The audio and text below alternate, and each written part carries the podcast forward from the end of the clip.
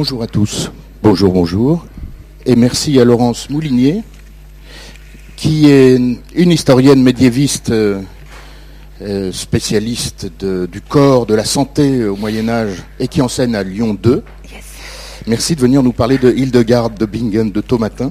Alors, vous êtes peut-être en train de vous demander pourquoi on, parle d'une figure du XIIe siècle. Euh, c'est Laurence qui va nous l'expliquer, euh, puisque disons que l'idée c'est la modernité d'une femme du XIIe siècle que tu vas nous présenter comme une créatrice. Et ici on parle de création tous les mardis matins. oui. Bon, ben, je remercie beaucoup Lucas Delatte pour son invitation. Alors, j'attendais cette date avec impatience et je m'en réjouissais, mais je vais quand même commencer, comme les auteurs de la période dont je m'occupe, par une captatio benevolentiae et m'excuser pour l'état euh, un peu second dans lequel je me trouve, car je n'ai pas dormi de la nuit à cause d'un enfant malade. J'espère que ça ne va pas trop se sentir dans les propos que je vais euh, tenir. Alors, l'idée donc aujourd'hui, c'est de vous parler d'une période euh, lointaine. Euh, Lucas a dit que j'étais historienne, c'est vrai, mais j'ai également fait une agrégation de lettres modernes, donc la littérature m'intéresse, et je vais essayer d'aborder la question de la création justement sous ce double angle, dans une période donc écartée de nous d'au moins huit siècles. Et la figure dont je me suis beaucoup occupée autant l'avouer, pendant un quart de siècle, c'est donc Hildegarde de Bingen, dont le nom vous dit peut-être quelque chose que je vais tâcher de vous présenter, mais je vais essayer aussi de la remettre en contexte, puisqu'autour d'elle, il y a un certain nombre de, questions qu'on peut euh, soulever, aborder, sans pour autant d'ailleurs toujours les résoudre, hein, mais au moins euh, soulever. Qu'est-ce que c'est créer, qu'est-ce que c'est créer au féminin, est-ce que la création féminine au Moyen Âge est encadrée, contrôlée, est-ce qu'elle dépend forcément des hommes, est-ce que seules les femmes euh, religieuses peuvent créer, est-ce que créer c'est innover, est-ce que créer, c'est reprendre? Est-ce qu'il y a des risques dans la création, etc. etc. Donc c'est un certain nombre de questions comme cela que je voudrais vous, faire aborder sans, je répète, prétendre les, traiter à fond, bien évidemment. Et pour vous distraire, j'ai apporté un certain nombre de petits produits dérivés, puisque Hildegarde de Bingen, qui va être quand même euh, le plat de résistance de ce matin, euh, fait l'objet d'un certain nombre de productions et notamment de représentations musicales et de disques. Et je pense que l'action de Benoît XVI, qui a canonisé euh, cette brave nonne allemande, n'est évidemment pas pour rien dans la notoriété accrue qu'elle a de nos jours. Mais il n'y a pas que ce phénomène. Il y a également tout ce mouvement du New Age qui est passé par là et qui fait qu'elle est euh, fort célèbre. Donc voilà, ça c'est vraiment, je répète, pas du tout de l'autopromotion, mais ça tombe bien qu'on se voit en novembre puisque le livre vient de paraître. Et puis, euh, plus largement, au-delà de Hildegarde, ce qui m'a donné aussi à réfléchir et qui m'a donné envie de vous rencontrer, c'est que est paru l'an dernier un dictionnaire des femmes créatrices dans lequel j'ai fait quelques contributions. Et ce qui était intéressant, c'était les questions que ça posait. Est-ce qu'on pouvait dire comme ça, euh, de chic, une telle est une écrivaine. Alors déjà, mettre le mot écrivain au féminin n'est pas toujours euh, si évident. Mais voilà, qu'est-ce que ça veut dire être écrivain? Est-ce que compilatrice euh, mérite le statut d'auteur? Est-ce qu'une femme savante qui n'a pas laissé une œuvre peut être considérée également comme une créatrice? Est-ce qu'une femme qui s'est contentée de transcrire une œuvre et qui donc a fait un acte de calligraphie est une créatrice, etc., etc. Donc cette entreprise collective dirigé par Brigitte Ouvrivial. Là, je suis désolée, ils ont été très mesquins, j'en ai pas d'exemplaire. Mais euh, était aussi le prétexte à s'interroger, si vous voulez, sur qu'est-ce que ça veut dire exactement être créatrice, hein, non, pas, non pas créateur, mais créatrice justement au XIIe euh, siècle. Alors c'est ce qu'on va essayer de, de voir avec, je répète, un sans doute dératé dans le PowerPoint, puisque ce que je voulais, faire hier soir comme travail de vérification était euh, contrarié par une gigantesque crise d'asthme. Alors, la première image sur laquelle voilà, je voulais commencer ce petit speech pour vous distraire, c'est une des rares images qu'on ait d'une femme enseignant. Et bien que vous ne soyez pas médiéviste, je pense que vous mesurez la part d'incongruité qu'il y a dans cette représentation, puisque bien évidemment les femmes étaient exclues de l'université. Hein, c'est quand même assez récemment que euh, ces portes euh, leur ont été ouvertes. Et justement, le seul lieu où les femmes pouvaient prétendre ou espérer euh, dispenser un enseignement en, recevoir un pendant fort longtemps, c'était les cloîtres. Hein. C'est au sein des cloîtres qu'on peut éventuellement trouver des femmes qualifiées de magistrats. Et celle qui m'occupe donc d'une manière privilégiée, on va dire, Hildegarde, a justement eu une magistrat, puisqu'elle a été offerte à un monastère, à une recluse qui occupée de sa première éducation, et qu'ensuite elle-même, étant devenue grande, si je puis dire ça comme ça, a été qualifiée de magistrat. Hein, mais donc, euh, à l'époque où je me situe encore une fois, c'est essentiellement au sein des cloîtres et des couvents qu'on peut trouver euh, ce genre de figure, mais nullement, bien évidemment, dans le monde masculin qui était l'université. Alors, on va voir si je manie bien ce petit engin. Non. pas du tout. Lucas, il faut que tu viennes m'aider. Ah voilà, si, si, ça va, ça va. Alors, comme Lucas m'avait dit que la semaine dernière, vous aviez eu un speech sur un tout autre sujet, qu'on vous a parlé, je crois, du luxe, c'est ça? J'ai Rousseau. J'ai essayé de faire un lien, bien qu'il soit un petit peu artificiel, entre les deux thématiques, mais pour essayer de faire un clin d'œil et une transition. Et je voulais vous proposer, en guise d'apéritif, pour que vous preniez un peu la mesure de la personnalité tout à fait hors norme de cette abbesse rhénane, euh, un échange de lettres entre elle et une autre abbesse, puisque Hildebard de, Bingen a une vaste correspondance, entre autres choses, et a fait, euh, à bien des égards, figure de directrice de conscience, tant auprès d'hommes que de femmes. Elle n'a pas hésité à admonester des papes, des empereurs, des grands de ce monde, et auprès d'un certain nombre de femmes également, elle a dispensé des conseils détournant une telle d'un excès d'ascèse, euh, détournant une autre de la simonie, hein, c'est-à-dire de l'appât des, des, privilèges ecclésiastiques et des biens de ce monde, etc. Et donc, on a conservé d'elle un court échange entre, euh, avec une abbesse pardon, de, de Andernach, dont le nom ne vous dira strictement rien, qui s'appelait Tanksvix, mais on s'en fiche, qui montre assez, je trouve, hein, pour euh, présenter le personnage, l'originalité et en même temps l'autorité qui était la sienne. Alors voilà ce que disait Tanksvix, je ne sais pas si vous arrivez à lire d'ici. C'est euh, désolé. Je lis. Ah, voilà. Alors donc, j'ai fait que des extraits de toute façon. Nous avons appris par de nombreux témoignages que bien des choses rares et difficiles à comprendre pour l'intelligence des hommes vous avez été divinement révélées concernant les secrets célestes afin que vous les écriviez. Tout ce que vous faites étant non l'œuvre d'une décision humaine, mais commandée par Dieu. Ça, on va y revenir après, bien sûr. Hein, c'est la question de l'inspiration qu'elle prétendait divine et de ce qu'on peut en savoir. Mais il y a autre chose d'un peu bizarre qui est venu aux oreilles de Tengswich et sur laquelle elle s'exprime. Quelque chose d'insolite d'autre part concernant vos habitudes nous est parvenu, à savoir que vos nonnes, les jours de fête, chantaient dans l'église des cheveux dénoués, utilisant pour l'ornement de leur chevelure certains voiles de soie, tombant jusqu'à terre, et qu'elles portaient sur la tête des couronnes tressées contenant des deux côtés et sur l'arrière des images angéliques et des croix serties.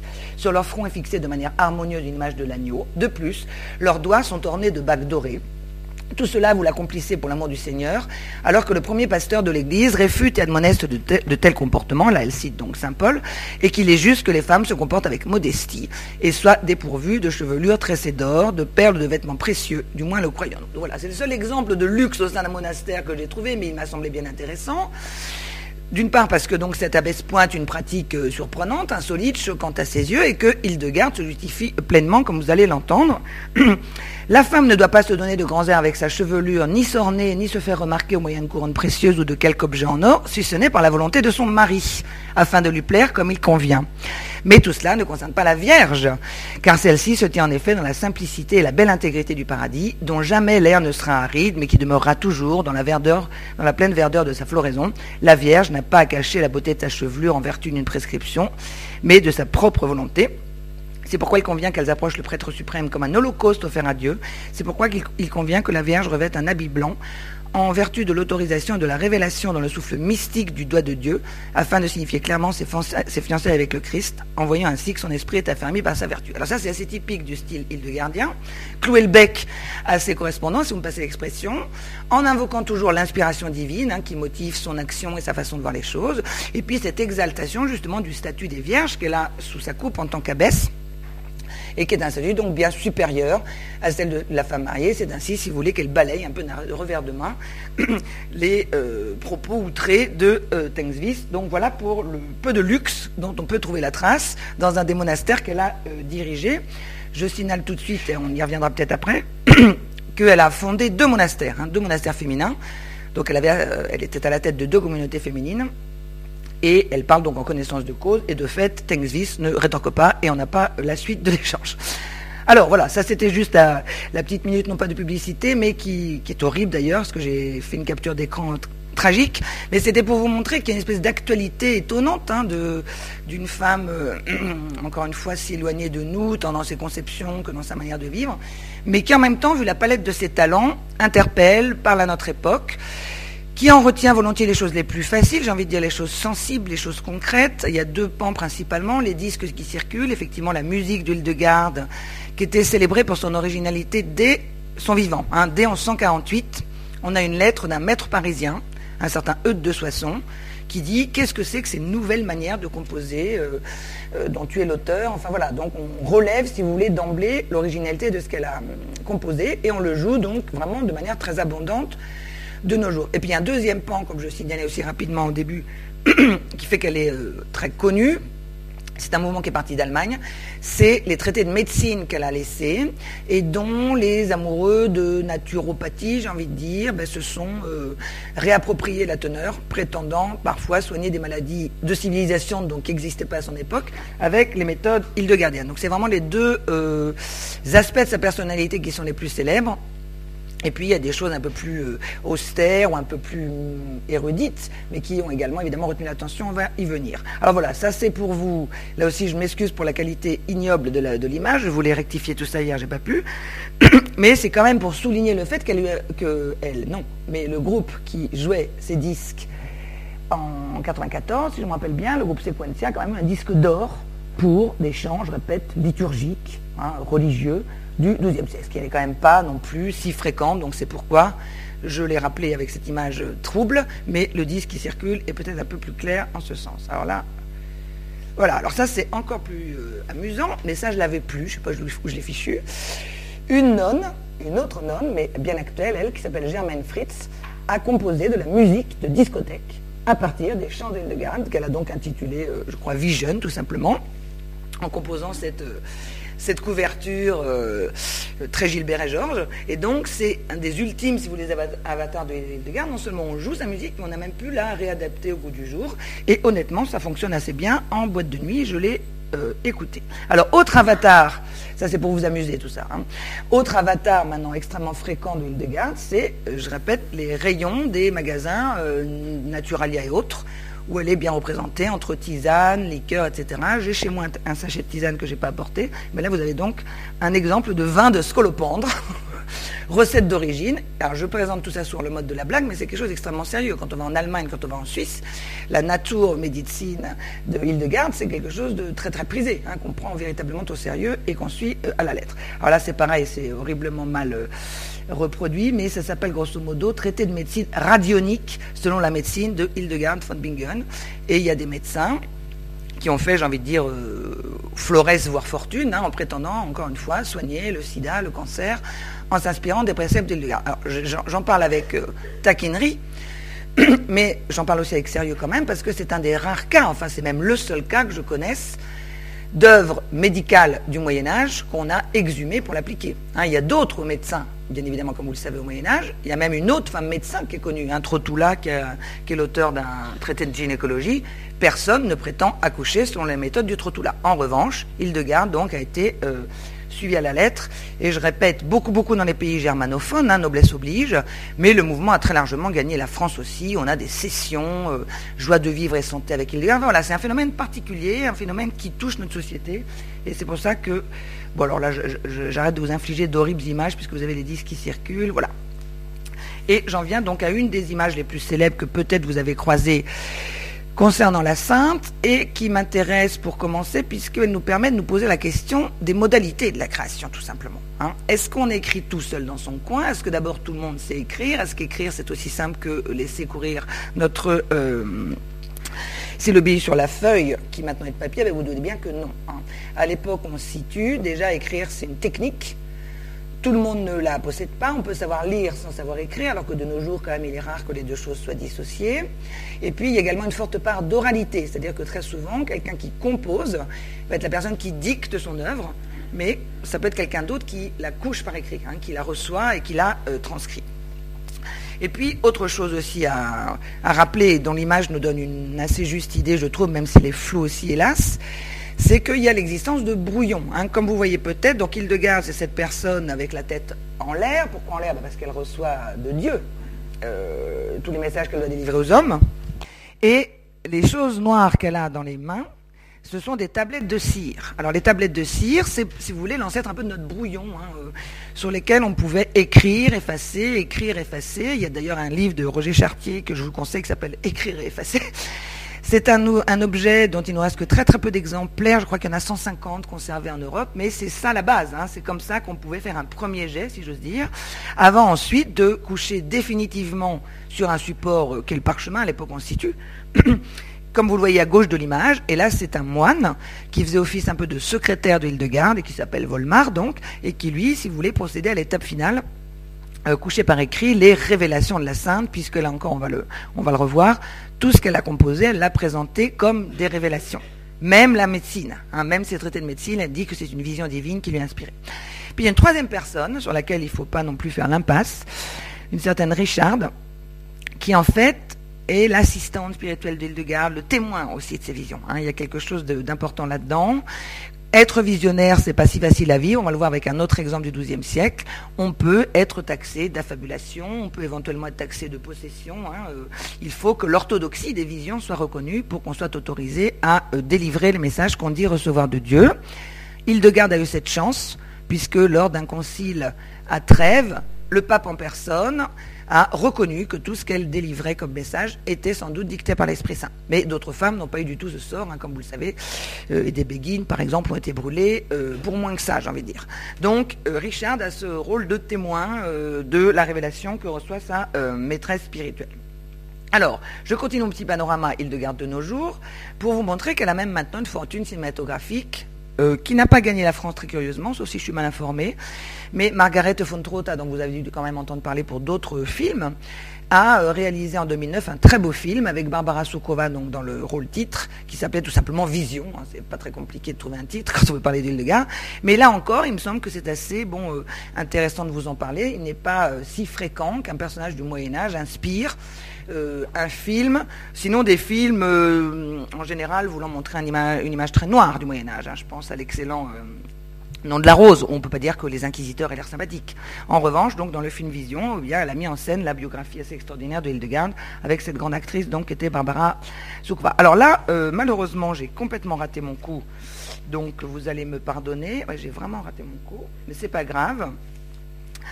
Euh, avant d'en venir donc plus précisément à Hildegarde, je voudrais pas avoir l'air de la chouchouter à l'excès. Je voulais vous rappeler qu'au XIIe siècle, on a d'autres noms comme ça de femmes attaché à des œuvres, hein, ou attaché à un savoir, ou attaché à un objet euh, qui nous est resté qui est un des témoignages donc, de la création médiévale. Alors, je, répète, je, bats ma coupe affreusement. Dans d'autres circonstances, j'aurais mieux fait. Il faut me croire sur parole. On a un très bel objet qui nous vient d'Alsace, composé en 154 et qui est connu maintenant sous le nom de Codex Gouta Sintram. Alors, Gouta, c'est écrit là, et Sintram, S-I-N-T-R-A-M, bon, peu importe. Qu'est-ce que c'est cet objet c'est le fruit d'une collaboration entre un chanoine et une chanoinesse. La chanoinesse, c'est Gouta et le chanoine, c'est Sintram. Et fait assez extraordinaire, bon, cet objet vraiment de, toute beauté qui est conservé au Grand Séminaire de Strasbourg, a été entièrement écrit par Gouta. Hein. C'est elle qui a tracé tous les caractères, avec, je répète, donc toute la capacité technique, tout le talent quasiment de dessinateur que ça requérait. Hein. C'est un effort physique d'écrire. On a des témoignages de scripts qui disent que le soir ils sont crevés, ils ont les doigts cassés, le dos fourbu. Il euh. faut se rappeler aussi qu'on n'a quand même pas la lumière électrique. Hein. Enfin voilà, tout cela est fatigant. Il faut tracer sur le parchemin qui a un support euh, difficile. Et là, c'est Gouta qui a donc laissé son nom, si vous voulez, à son contexte. Alors c'est une création, certes, mais évidemment, elle n'est pas l'auteur de la matière hein, qui est contenue dans cet objet, mais elle a euh, suffisamment marqué son époque pour que donc on ait retenu ce nom, euh, ce tandem en fait, comme attaché à une des plus belles réalisations alsaciennes du XIIe euh, siècle. Et ça, ça m'intéresse d'autant plus, comme je vous l'ai dit tout à l'heure, que parfois il semble difficile de dissocier la création d'une femme de celle d'un homme. Hein, est-ce qu'il y a des femmes qui ont vraiment réussi à s'autonomiser, pour me permettre un néologisme assez vilain, ou est-ce qu'il fallait toujours qu'il y ait un homme pour contrôler, garantir l'orthodoxie et l'authenticité de ce qu'elle disait? C'est la question qu'on peut euh, se poser. Alors le deuxième exemple aussi euh, horriblement raté, Lucas, on va te dire de plus jamais me réinviter, mais c'est quand même des gens plus connus, c'est Héloïse et Abélard, donc dont j'ai coupé les têtes tout à fait euh, involontairement. Alors pourquoi j'en ai, euh, je voulais en parler quand même aussi?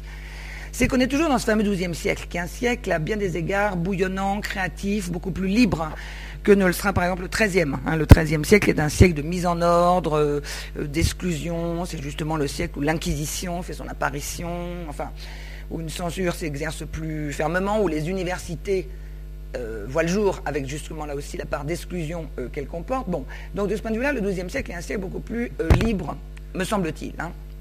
Et donc, Héloïse et Abélard, vous le savez, sont passés à la postérité à deux. Pour leur histoire d'amour tragique, bien sûr, mais pas seulement, puisqu'ils euh, te gardent. Héloïse, excusez-moi, passait pour une femme d'une sagesse et d'un savoir tout à fait euh, extrême. Alors voilà un témoignage, là il est un peu plus gros, peut-être que vous y arrivez, mais bon, je peux le lire quand même. Euh, Abélard, vous le savez, a écrit la triste histoire de sa vie, qu'il appelait Histoire de mes malheurs, et évidemment il témoigne euh, de sa première rencontre avec la très jeune et très prometteuse Héloïse. Et voilà ce qu'il en dit, sans être la dernière par la beauté, elle était la toute première par la richesse de son savoir, la rareté de la connaissance littéraire chez les femmes mettait encore plus nettement en valeur cette jeune fille et la rendait extrêmement célèbre dans tout le royaume. Je vis en elle tout ce qui me séduit habituellement les amants et jugeais assez commode de l'unir à moi amoureusement, et j'étais persuadée que cette jeune fille serait d'autant plus facilement d'accord que je la savais savante en lettres et qu'elle aimait cette discipline. En cas d'absence, nous pourrions échanger des missives qui nous permettraient de nous rendre présents l'un à l'autre, de nous écrire avec plus d'audace que nous en aurions en parlant, et ainsi de vivre toujours des échanges agréables. Alors il y a deux choses dans ce témoignage, évidemment.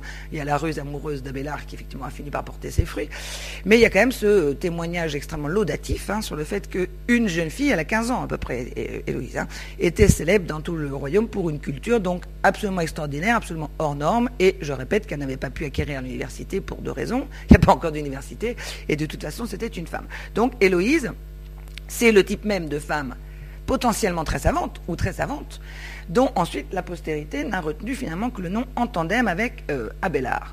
Or, on se rend compte que Héloïse a probablement aussi composé des choses qui sont désormais perdues. Hein. C'est malheureusement un des euh, lots euh, communs des historiens des périodes reculées, c'est de connaître l'existence de choses qu'on n'a plus, hein, qui ont disparu, qui sont perdues, qui sont mal attribuées, qui ont été détruites. Enfin, il y a beaucoup de choses qui peuvent arriver. C'est le problème des sources qui se posent euh, avec euh, récurrence. Et donc, Héloïse a notamment composé des problématas, c'est-à-dire des questions philosophiques à hein, la mode euh, aristotélicienne, qu'elle a donc adressées à Bellard avec ce petit commentaire que je vous ai euh, proposé, nous sommes troublés par de nombreuses questions, plus hésitantes dans notre lecture, et plus la langue biblique nous échappe, moins nous parvenons à l'aimer, quand nous voyons l'inutilité de notre travail assidu. D'où ces questions très modestes que nous t'adressons, d'une disciple au savant, d'une fille au père, nous te demandons en suppliant, nous te supplions en demandant, de ne pas refuser de les résoudre avec soin, pour nous qui sommes entrés dans ce labeur avant tout par tes exhortations, ou plutôt par ton ordre. Alors ce qui est intéressant dans ce court témoignage, c'est autre chose. C'est d'abord, ça nous confirme que Héloïse est une espèce de femme savante sans œuvre. Sans œuvre hein, on n'a plus l'œuvre. Mais elle a, elle a fait des choses et euh, voilà, il faut déplorer cette perte. Et puis, elle nous confirme en fait quand même cette idée qu'il faut qu'il y ait une figure tutélaire masculine hein, pour que les femmes se sentent autorisées à penser, à écrire, dans, je répète, la plupart des cas, hein, pas justement dans le cas de la vision comme on, va, on va y venir. Et puis, un dernier témoignage que j'ai voulu vous faire connaître, c'est qu'on a retrouvé par contre un manuscrit anonyme, ça c'est extrêmement souvent le cas au Moyen Âge, hein, euh, conservé à la bibliothèque de Troyes, qui s'appelle tout simplement Lettres de deux amants. Alors vous vous doutez bien qu'étant donné l'endroit où on l'a trouvé, le titre donné au recueil et la teneur des lettres, les hypothèses ont été bon train et il y a beaucoup de tenants de la thèse que ce sont en fait des lettres d'Héloïse Abélard, mais euh, anonymées. Hein, alors, il y a beaucoup de débats euh, savants que je vous épargne à ce sujet, mais c'est quand même intéressant et je vais vous lire juste deux extraits pour vous montrer qu'il y a de fortes chances quand même que ce soit bien effectivement Abélard et Héloïse qui soient exprimés, que finalement la seule œuvre d'Héloïse qu'on aurait, hein, ce serait ces échanges de lettres avec le grand homme qui était euh, Abélard, mais à qui elle n'avait rien à envier. Donc voilà ce que dit la femme, puisque dans le manuscrit on a Moulière et Weir, hein, c'est anonyme.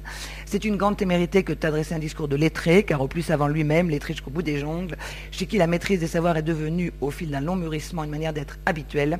Il ne suffit pas de peindre le portrait fleuri de l'éloquence pour mériter à bon droit d'apparaître au regard d'un tel maître. Que dire alors de moi, qui ne semble guère capable que de quelques broutilles, qui n'ont pas le goût des ongles rongés, ni ne martèlent le rebord du lit. Là, elle cite Perse, hein, ce qui prouve quand même sa culture latine, et puis on retrouve ce fameux topos d'humilité, euh, typiquement féminin, mais pas seulement, qui parcourt toute notre euh, période. Et voilà ce que répond l'homme. Hein, on a vraiment l'impression très très forte que oui, c'est la poursuite, si vous voulez, euh, sur un plan épistolaire, hein, de leur rapport mi-savant, mi-amoureux. Quant à toi, c'est peut-être parce que tu avais une bonne opinion de moi que tu as jugé digne de m'appeler à ta connaissance. Je te suis pourtant inférieur à bien des égards, et pour dire vrai en tout point, car tu me surpasses, même là où je semblais exceller. Au-delà de ton âge et de ton sexe, ton intelligence et ton éloquence commencent à prendre une forme désormais virile. N'es-tu pas célébré plus que tous? N'es-tu pas placé au plus haut afin de rayonner tel un candélabre de briller aux yeux de tous? Alors je vous épargne la suite, hein, si ça vous intéresse. Euh, ces lettres ont été publiées dans la, dans la NRF par euh, les soins de Sylvain Piron.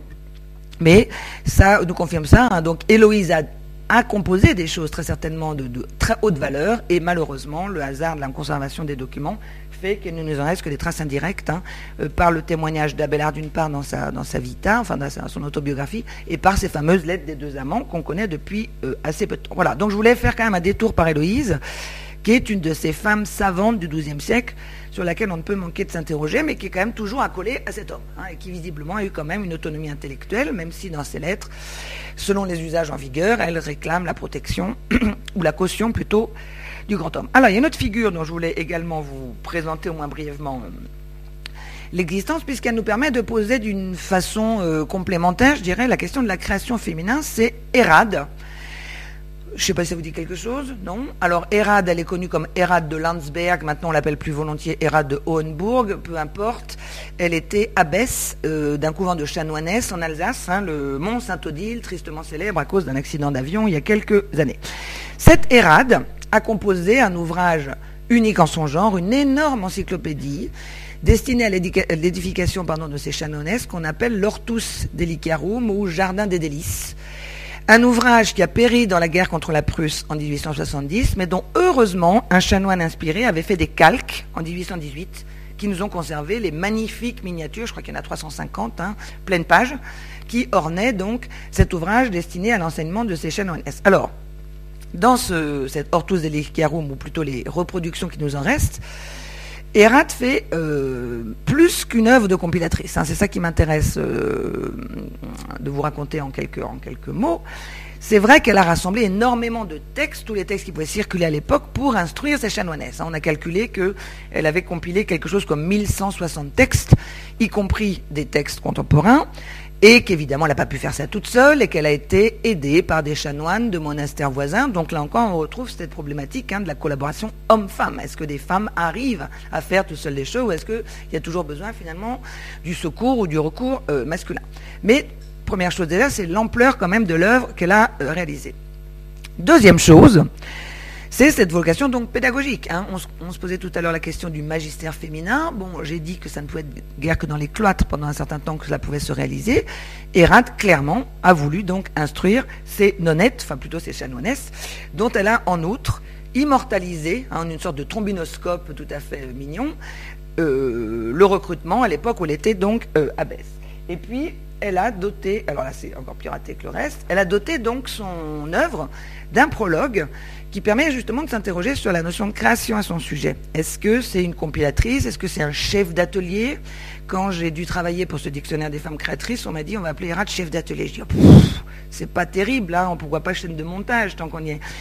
Parce qu'il y a quand même une volonté de créer, même si on ne fait que rassembler les textes d'autres auteurs. Vous voyez ce que je veux dire hein? La compilation n'est pas entièrement passive. Il y a une sélection il y a une opération de sélection qui s'est faite. Alors voilà comment elle justifie son, euh, son projet, donc je répète, éminemment pédagogique et pédagogique au féminin. Hérat, par la grâce de Dieu, abbesse indigne de l'église de Hohenburg, bon, ça c'est classique, aux très douze vierges du Christ, travaillant fidèlement dans cette église comme dans la vigne du Seigneur, grâce et honneur en Dieu. Je déclare à votre sainteté que ce livre du nom de Jardin des délices, je l'ai composé sous l'inspiration divine, des fleurs de divers écrits sacrés et profanes, pour la gloire et l'honneur du Christ, de l'Église, et par affection pour vous, ainsi qu'une abeille construit son rayon de miel. Alors là, ce qui est intéressant, il y a, au moins deux choses. Hein.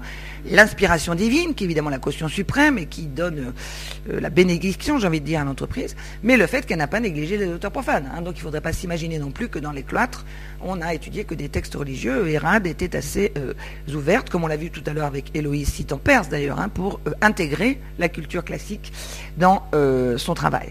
C'est pourquoi, continue-t-elle, vous devez rechercher assidûment dans ce livre une nourriture délicieuse, refaire par les gouttes distillées du miel l'esprit fatigué, Toujours préoccupé des faveurs de l'époux et rassasié des délices spirituels, vous traverserez sans danger la vie passagère et goûterez les béatitudes de la vie éternelle. Quant à moi qui chemine périlleusement sur les voies multiples de la mer, vous me soutiendrez avec vos prières efficaces et dégagez des désirs de ce monde, vous me ravirez avec vous au ciel dans l'amour du bien-aimé. Amen. Alors là, troisième élément intéressant, c'est l'idée qu'une culture euh, euh, reçue par les femmes, reçue par les religieuses, les aide, hein, est un soutien et quelque chose qui va aider à euh, les aider pardon, à parvenir à une vie de sainteté à laquelle donc elles s'inspire. Et puis enfin, dernier élément que je voulais vous livrer à propos de Hérad et qui est assez récent, hein, qui fait que la notion de chef, d'atelier, je la récuserai assez volontiers, c'est que Hérad en fait a composé également de la musique. Cet été, il m'a été donné d'assister à un concert des musiques euh, de Hildegarde, ça c'est, on commence à connaître, mais il y avait une séquence de Hérad qui est également jouée. Hein. donc c'est quelqu'un qui a également créé, si vous voulez, de la musique religieuse. Et donc c'est un personnage vraiment vivement intéressant que euh, je pense les gens qui vont nous succéder seront amenés à euh, revisiter. Alors là aussi, c'est une catastrophe mais j'espère que vous devinez un peu de quoi il s'agit.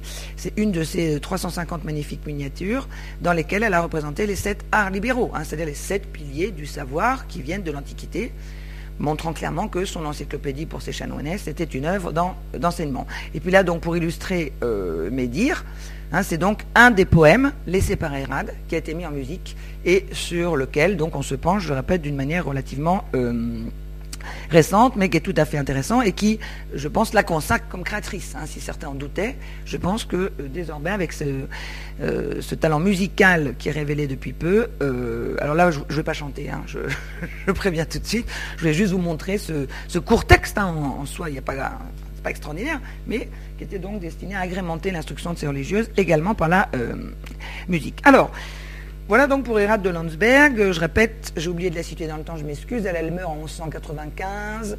Hildegarde meurt en 1179. Vous voyez, c'est quand même. On est dans la contemporanéité l'Alsace et Bingen avec Hildegarde, c'est fort proche. Hein. donc c'est quand même une région. Vas-y, Lucas. Oui, désolé, oui, j'aurais dû amener une carte raison. Alors Bingen, c'est donc au bord du Rhin, hein, dans ce qu'on appelle le Palatinat, c'est tout près de Mayence, et les contacts avec l'Alsace, justement, étaient extrêmement euh, euh, fréquents, et c'est pour ça que le, codex Dutacintram, Erad ou Hildegarde ne sont euh, pas sans lien. Tu fais bien, Lucas, de me faire préciser ça. Alors, je continue donc le, mon très très rapide, hélas, un panorama, donc sur les femmes créatrices, les femmes qui ont laissé leur nom à une œuvre, sans oublier qu'il y en a peut-être eu d'autres, encore une fois, qui sont passés à la trappe. Hein. Je répète, ça c'est vraiment un des, un charmes, mais aussi un des, périls de l'histoire médiévale. Euh, on est trop éloigné euh, et les manuscrits ont pu subir trop d'avatars pour qu'on soit sûr d'avoir tout.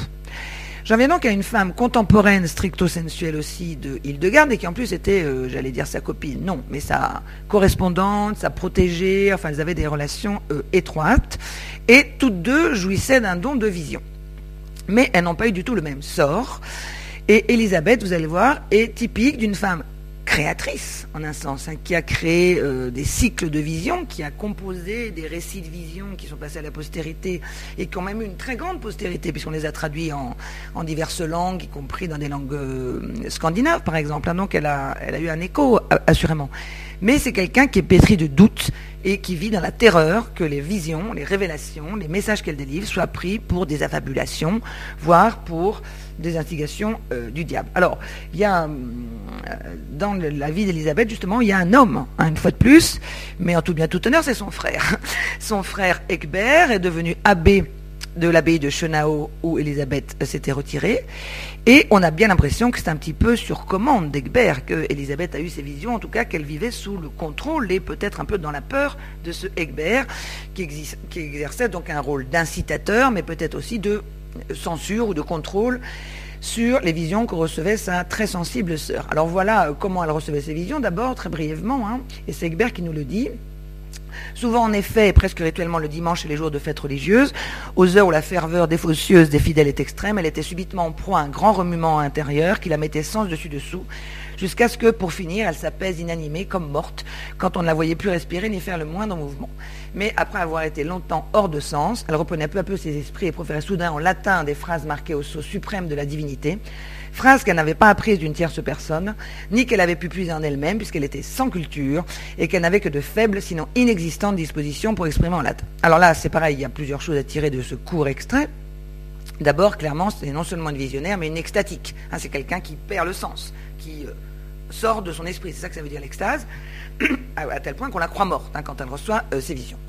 Deuxième chose, c'est que ces visions ont l'air d'être un petit peu sur commande, comme je vous le disais, ça là aussi sans, malice, hein, mais c'est les, jours de fête, c'est les, dimanches qu'elle a, comme par hasard, des révélations sur un certain nombre de, saintes personnes. Et puis surtout, troisième élément très intéressant, c'est ce qu'on appellerait le don d'intellection. Hein. Euh, la qualité de visionnaire d'Elisabeth lui euh, garantirait, si vous voulez, tout d'un coup d'accéder au latin, alors qu'encore une fois, le latin n'est pas quelque chose qui s'apprend obligatoirement. Elisabeth est de langue maternelle germanique, hein, comme, comme Hildegarde. Et là, c'est le thème qui lui est aussi extrêmement éculé de la docta ignorantia, hein, la docte ignorance, le fait que Dieu remplit de, de savoir ce justement qui ont grâce à ses yeux. Et donc, euh, euh, Egbert d'insister, si vous voulez, sur l'inculture au sens latin de sa sœur, pour d'autant plus magnifier hein, sa capacité à recevoir des visions et à les euh, répercuter. Donc voilà pour ce que nous en dit Egbert. Il faut évidemment faire le tri là-dedans, mais on comprend un petit peu, à peu près le tableau qu'il nous dresse. Alors, Elisabeth vit extrêmement mal tout cela. Hein. Elle est sollicitée.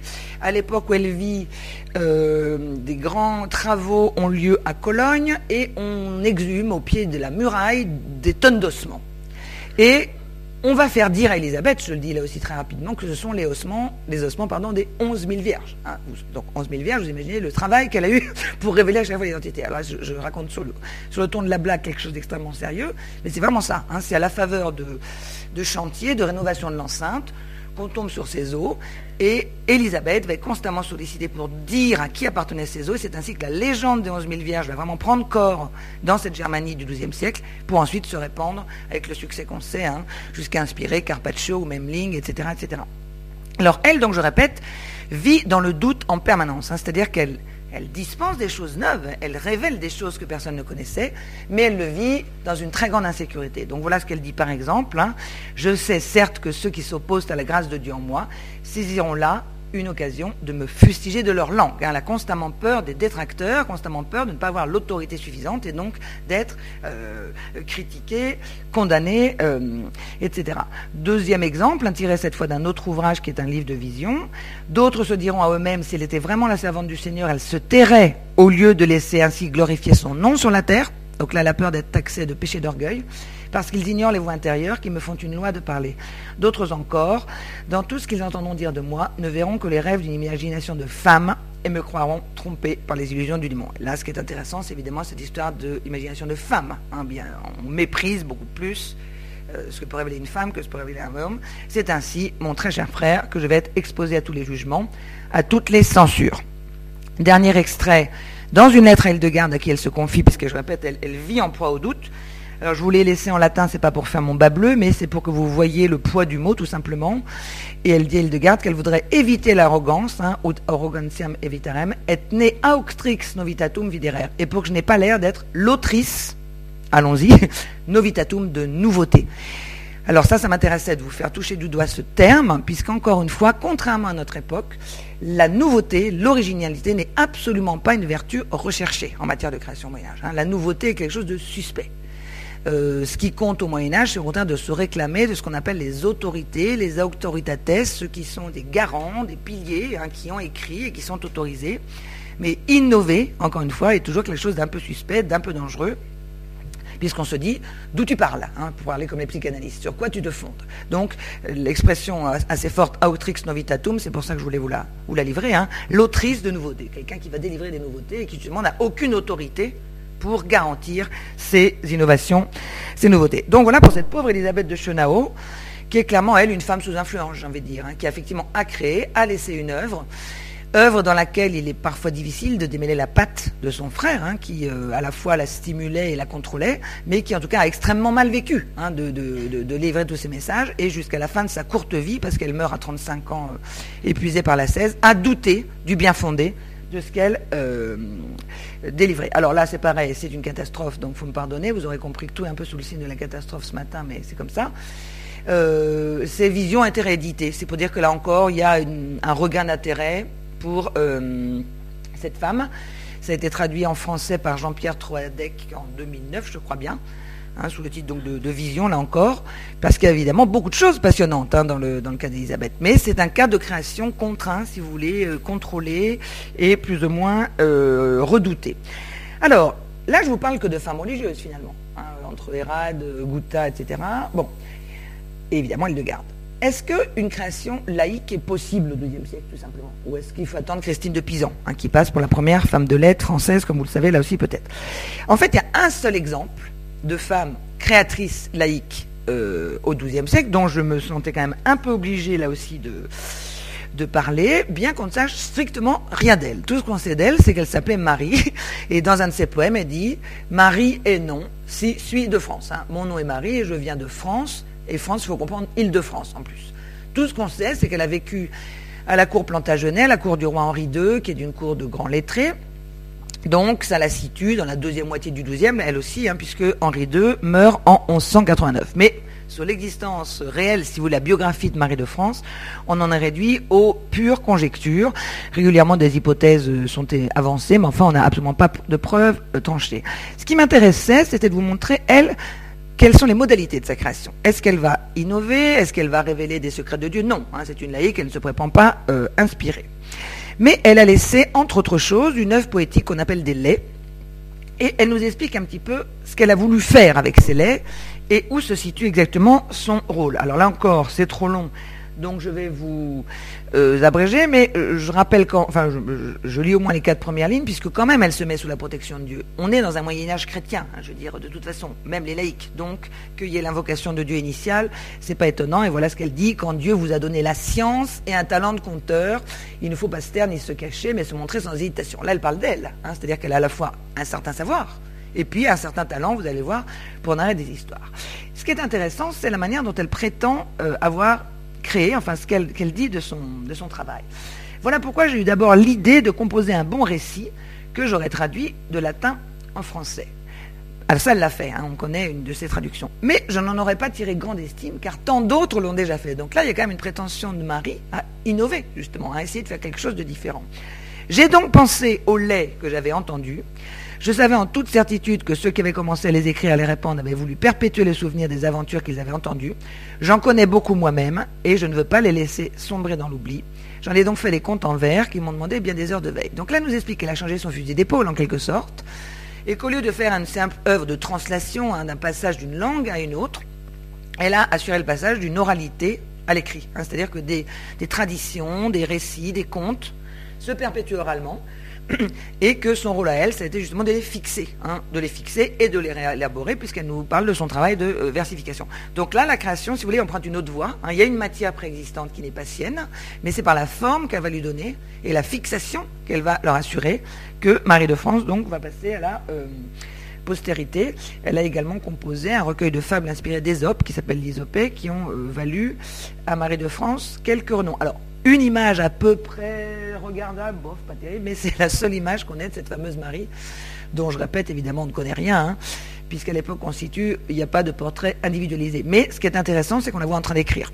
Hein, c'est elle qui écrit elle-même, donc si vous voulez, son statut quand même d'auteur, pour parler d'une manière un peu anachronique, est pleinement reconnu dans cette euh, image.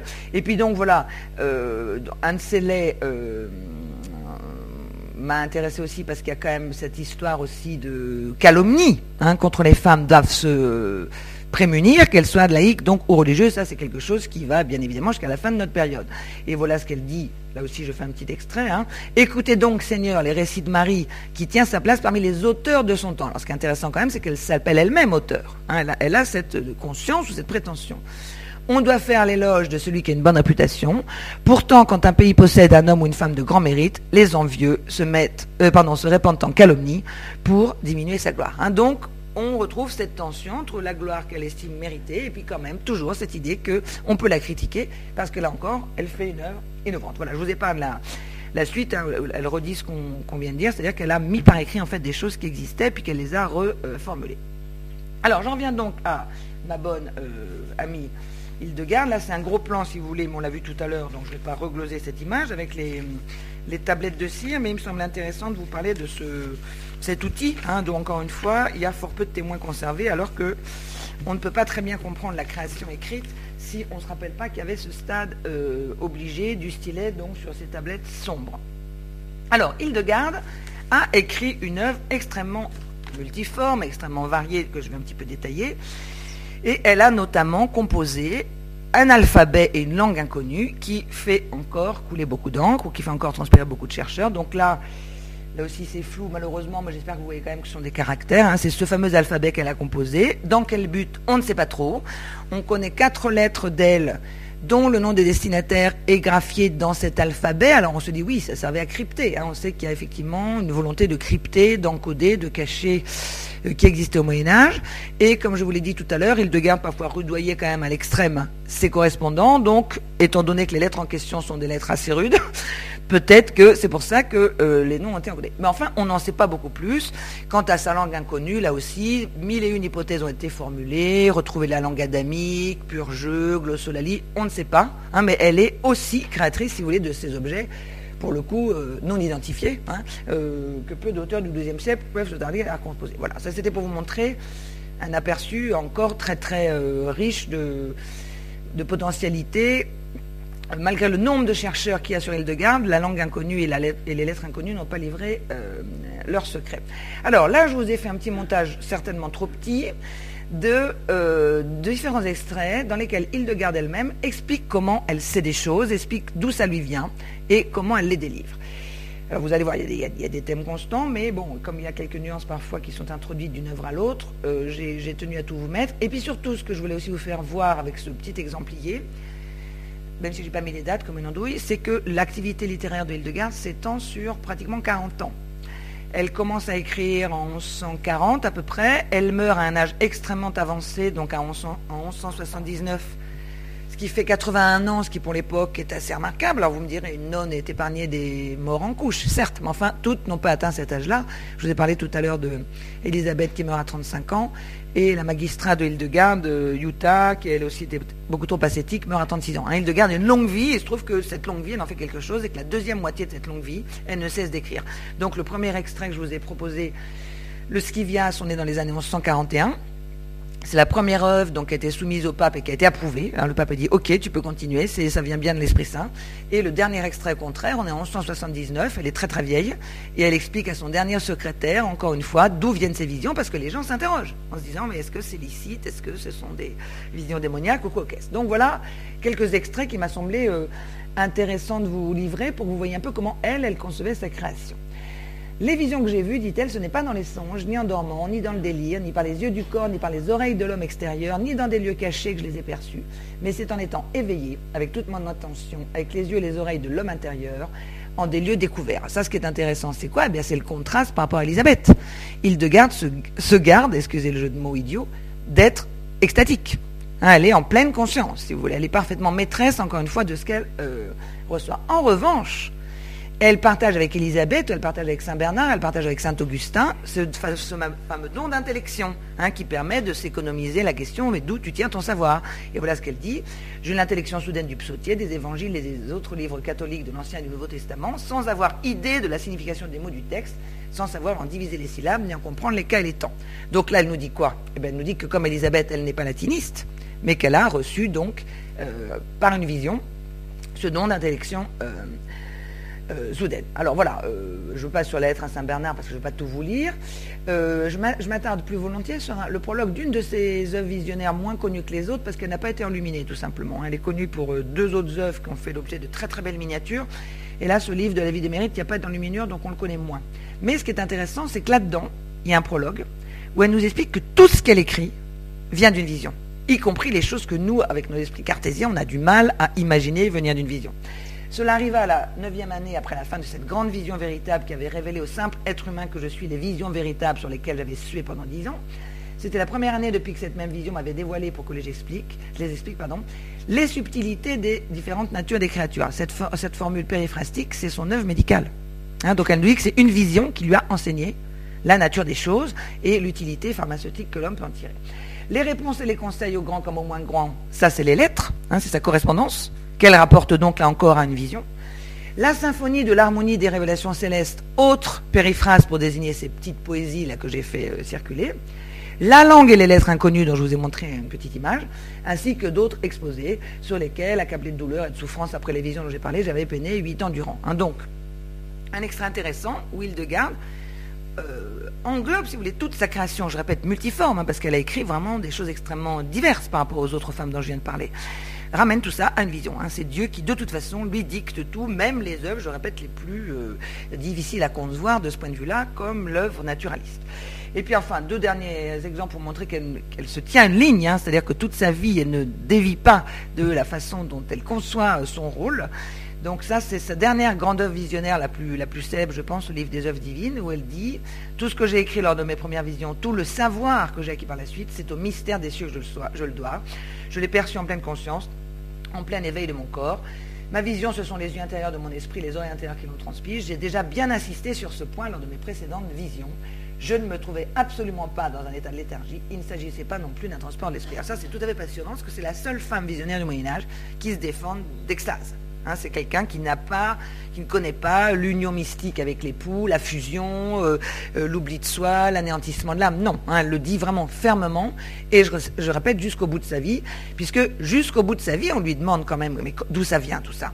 Et je répète donc en 1179, quand Guy de Jean Blou euh, la sonde encore, elle y revient. Et cette fois, elle invoque quelque chose de neuf, de, plus, j'ai envie de dire, la mémoire. L'idée que ce qu'elle entend, et bien 40 ans après, elle l'a encore dans, la tête. Hein. Ce que je perçois apprendre dans ces visions reste longtemps dans ma mémoire, de sorte que je peux me souvenir sans cesser de voir, d'entendre et de savoir. Explique, explique, si vous voulez, la, longueur, la longévité de, son œuvre, hein, puisque pendant, je répète, 40 ans, elle compose dans les conditions que je vous ai expliquées, c'est-à-dire pas vraiment seule, hein, avec des gens qui recueillent euh, ce qu'elle reçoit, mais euh, pendant 40 ans, non-stop, si vous me passez l'expression, elle euh, reçoit des messages et elle ne les oublie plus mais elle revient aussi sur son côté indocta, Elle n'a pas reçu d'enseignement, euh, c'est Dieu et Dieu seul qui euh, l'instruit. Donc voilà pour euh, les témoignages de Lugarde sur son œuvre. C'est pas si fréquent non plus que quelqu'un s'exprime sur la modalité de sa création, c'est pourquoi je vous les ai infligés. Alors, rapidement, parce que le temps passe affreusement vite, quelques témoignages. Alors là, désolé pour le latin, mais c'est pareil, c'est pas du latin très compliqué, vous allez voir, c'est des listes surtout pour vous montrer qu'en fait, elle est vite perçue comme quelqu'un qui, qui, innove, justement, mais qui innove avec le couvert de Dieu, hein, qui innove avec la caution suprême, celle du pape.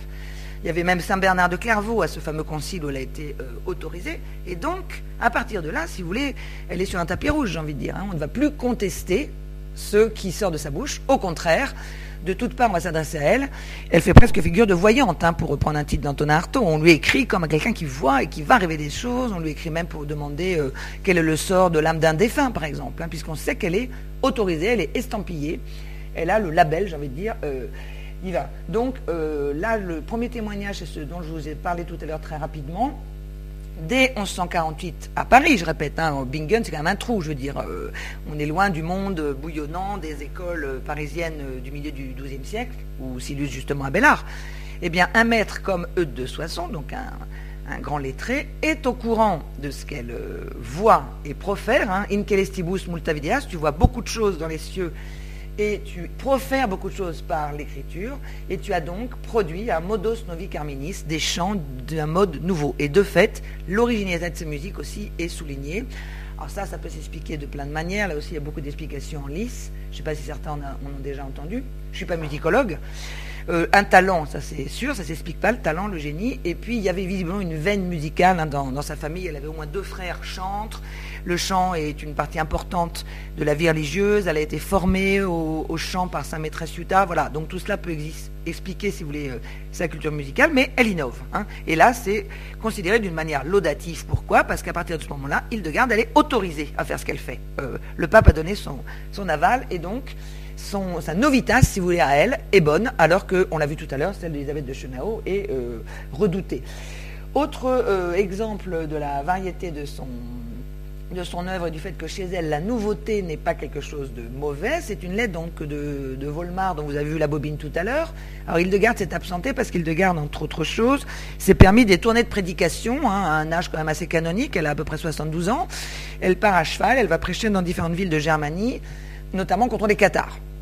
Elle fait comme ça quatre expéditions, donc elle quitte son couvent, elle va euh, délivrer la bonne parole. Et du coup, Volmar se languit d'elle et lui dit qu'elle a planté son, elle a planté là son œuvre en quelque sorte. Hein. Donc il lui dit où, euh, où sont tes réponses sur tous les cas de ceux qui t'interrogent? Où est ta nouvelle interprétation des Écritures, hein, nova interpretation où est, la voix ou la musique de ta mélodie inouïe et la voix de ta langue inouïe. Hein? Donc là, on a la confirmation que ce qu'elle fait est inouï, est inédit, on l'a jamais entendu ni vu, mais c'est encore une fois avalisé, c'est accepté, c'est autorisé, puisqu'elle a été reconnue par... Euh, comme inspiré, excusez-moi, euh, par l'inspiration. Alors, je, vous, épargne la suite, hein, mais vous aurez donc reconnu le, mot novus, qui là, cette fois-ci, est pris en bonne part. Et puis alors, les deux exemples suivants, je ne vais certainement pas vous les infliger en entier. C'était juste pour vous donner une idée, donc, euh, concive, hein, de, la, variété de l'œuvre qu'elle a laissée, puisque Hildegarde a fait l'objet de trois tentatives de canonisation au Moyen Âge, pas de bol, ça n'a jamais marché, mais Benoît XVI a sauvé la mise en 2012. Mais au Moyen Âge, il y a toujours un truc qui ne va pas, on renvoie le rapport, on dit c'est pas complet, il nous faut autre chose. Et donc, chaque fois qu'on a tenté euh, cette approche euh, enfin cette candidature plutôt auprès de la papauté, euh, on a dûment accompagné le dossier d'Île-de-Garde d'une liste des œuvres qu'elle avait composées. Et donc là, ces courts extraits vous montrent bien donc la euh, variété de ces œuvres. Hein. Librum Scivias, Librum Vitae Meritorum, Librum Divinorum Operum, c'est les trois ouvrages vraiment visionnaires hein, qu'elle revendique comme tels, qui sont les grandes visions théologiques ou cosmologiques et dont on nous précise qu'ils ont été examinés par des maîtres théologie, de théologie parisiens. Donc là aussi, avalisés, hein, ils ont su une caution. Alors, Librum Expositionis Corundam Evangeliorum, elle a aussi euh, commenté des évangiles. Elle a donc écrit un recueil de lettres, hein, Librum Epistolarum, Epistolarum, pardon. Et puis elle a écrit donc deux traités de médecine, ce qui là encore n'est pas si fréquent et qu'encore une fois, elle rapporte donc à une origine divine, alors que c'est difficile à concevoir et que la recherche actuelle montre qu'il n'y a pas que ça. Hein. On a trouvé quand même des sources probables pour son savoir médical. Euh, des livres un peu revisités, transformés. Euh, pour que justement on ne voit pas trop la trace du savoir humain dont elle voulait se démarquer. Mais clairement, il y a des choses qu'elle ne pouvait pas savoir sans, sans lecture ou sans compte-rendu de lecture, j'ai envie de dire. Parce que l'oralité, à l'époque, il ne faut pas oublier le rôle que cela joue. Et puis voilà, euh, vous voyez, on parle également de sa musique, un canto meius, cum lingua ignota, avec cette fameuse langue inconnue, donc qui n'est pas du tout pris comme une œuvre diabolique ou euh, que sais-je, hein, mais qui est au contraire mise au euh, nombre des merveilles révélées par Hildegarde, et qui veut donc souligner, je répète encore une fois, la variété des dons de cette femme, hein, qui a créé un peu tous azimuts, ou un peu dans tous les domaines possibles. Euh, ce que cette liste ne dit pas, mais qu'il faut signaler aussi, c'est qu'elle a écrit deux vies de saints. Hein. Elle a donc été euh, abbesse de deux monastères, et elle a écrit la vie du saint patron de chaque monastère. Là encore, être un géographe, bon, il va falloir le temps, il faut le talent, et elle s'est également à donner à cet euh, exercice. Alors, je pense que j'ai épuisé mon temps parfaitement, il est 10 heures, et donc cette dernière image représente Hildegarde à Ingelheim, hein, en majesté, et donc ça va être la fin de mon speech un petit peu échevelé, mais je vous remercie beaucoup de votre attention.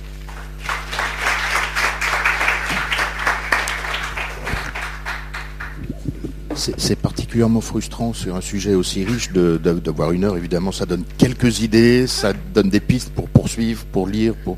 Mais euh, alors, je suis sûr qu'il y a des questions?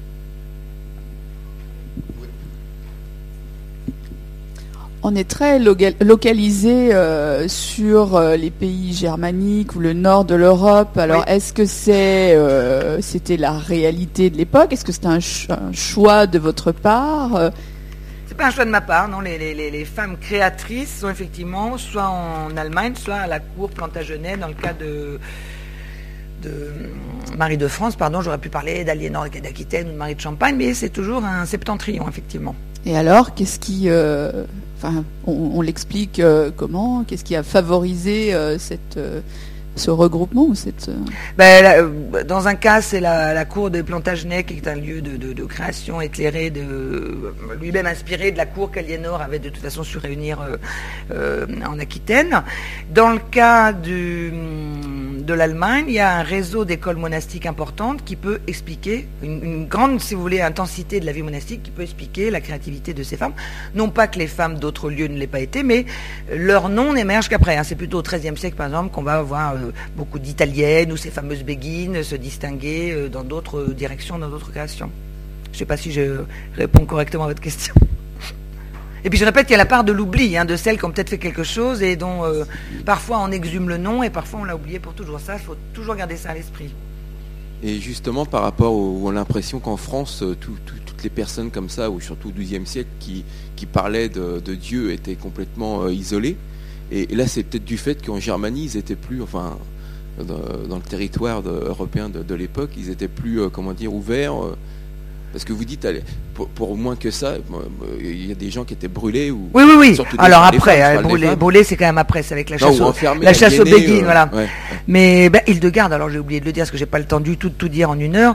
C'est pas n'importe qui. Et elle voilà, vient de la ça. noblesse. Elle est euh, liée à la tante de Frédéric Hohenstaufen et ça, ça la représente justement en visite chez l'empereur.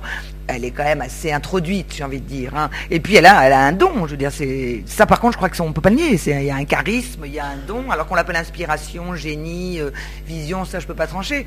Mais elle a une personnalité qui, voilà, qui domine vraiment tout le monde. Saint Bernard lui-même, encore une fois, lui écrit. Saint Bernard, c'est pas non plus n'importe qui au XIIe siècle. Donc euh, ça, c'est de, l'inexplicable, mais c'est une donnée de fait.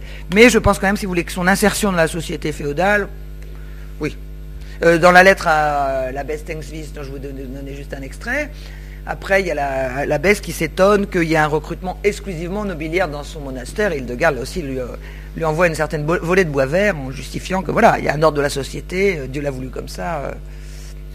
Donc je crois qu'il y a plusieurs aspects. Il y a le caractère sui generis irréductible d'une femme, les rencontres qu'elle a pu faire, parce que comme elle attire beaucoup de gens, on lui écrit, on vient la voir, ça ne faut pas le négliger. Et je répète donc sa position dans la société assez favorable quand même, dans une région fertile, encore une fois, hein, en vie intellectuelle. Je n'ai pas parlé de Hirsao et de tous ces couvents-là, mais c'est des endroits où il se passe beaucoup de choses, donc ça peut peut-être expliquer ce, ce bouillonnement. Mais je suis obligé de beaucoup sabrer, alors ça doit être terrible pour vous.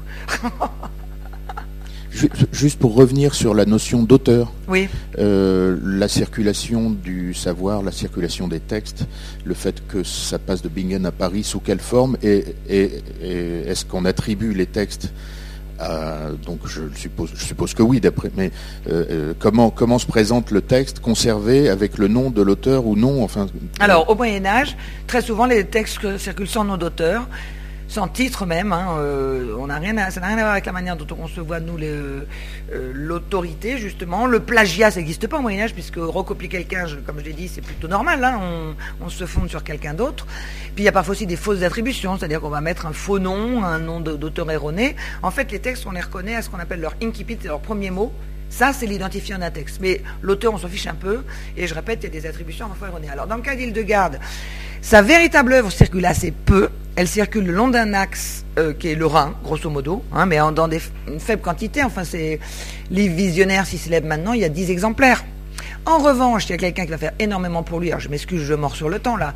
C'est un moine cistercien dans les années 1220 qui lui aussi voudrait faire quelque chose pour qu'elle soit euh, canonisée, un peu plus reconnue, euh, qu'elle ait un peu plus d'audience. Il fait un montage de ses prophéties et lui, par contre, on connaît plus de 100 manuscrits de l'espèce de compilation, pour le coup, qu'il a faite de l'œuvre de Hildegarde. Donc elle a été plus célèbre grâce à ce fameux Guébéno que pour ce qu'elle a écrit elle-même, qui reste assez confinée, je répète, dans un axe rénan d'un monastère à l'autre. Au fond, quelques dizaines de personnes sont. euh, De lieux, en tout cas, Lucas, pas de personnes, parce que c'est des communautés à chaque fois que ça touche quand même. hein. Son nom est connu, euh, se répand comme une traînée de poudre, mais il n'y a pas pour autant énormément de copies de, de ses propres œuvres. Il y a des extraits, par contre. Ces prophéties, on aime bien en faire des extraits. on parle d'elle. Ah oui, oui, Voilà, oui. c'est- parle C'est assez paradoxal. Et, euh, Non, non, on parle. Ben, parce qu'elle a eu une aura, elle a eu un rôle, elle a eu une vie que personne n'a ignorée au XIIe siècle. Même Jean de Salisbury, qui est un intellectuel anglais euh, de renom, euh, demande à un de ses amis, maître parisien, de lui envoyer les oracles de la Sibylle du Rhin, quand même. hein. Elle a un- une, une audience internationale, vraiment. et sur l'innovation, la novitas, la novitas s'applique à des œuvres de l'esprit, Oui. mais Dans- pas à des œuvres plastiques. Aussi. Alors, à l'époque où on se situe, non. Non, je crois que vraiment on peut pas dire ça. De toute façon, à l'époque on situe, les artistes sont tellement souvent anonymes aussi, mais euh, euh, le but n'est pas du tout d'enfreindre les canons en, en vigueur. Je te dis, le portrait n'est pas individualisé, on fait jamais des portraits réalistes, etc., etc. Et puis là, la novitas n'est bonne que dans le cas d'Hildegarde, finalement. Mais pour d'autres, il faut y aller euh, avec prudence. Ben de rien, merci à vous. Pour les prochains SAS, je crois qu'on n'en a qu'un avant Noël qui est le 16 décembre, n'est-ce pas? Et ce sera Violette le Duc. Non, ce sera Céline Curiol qui parlera de Violette le Duc. Merci beaucoup. Ouais, merci.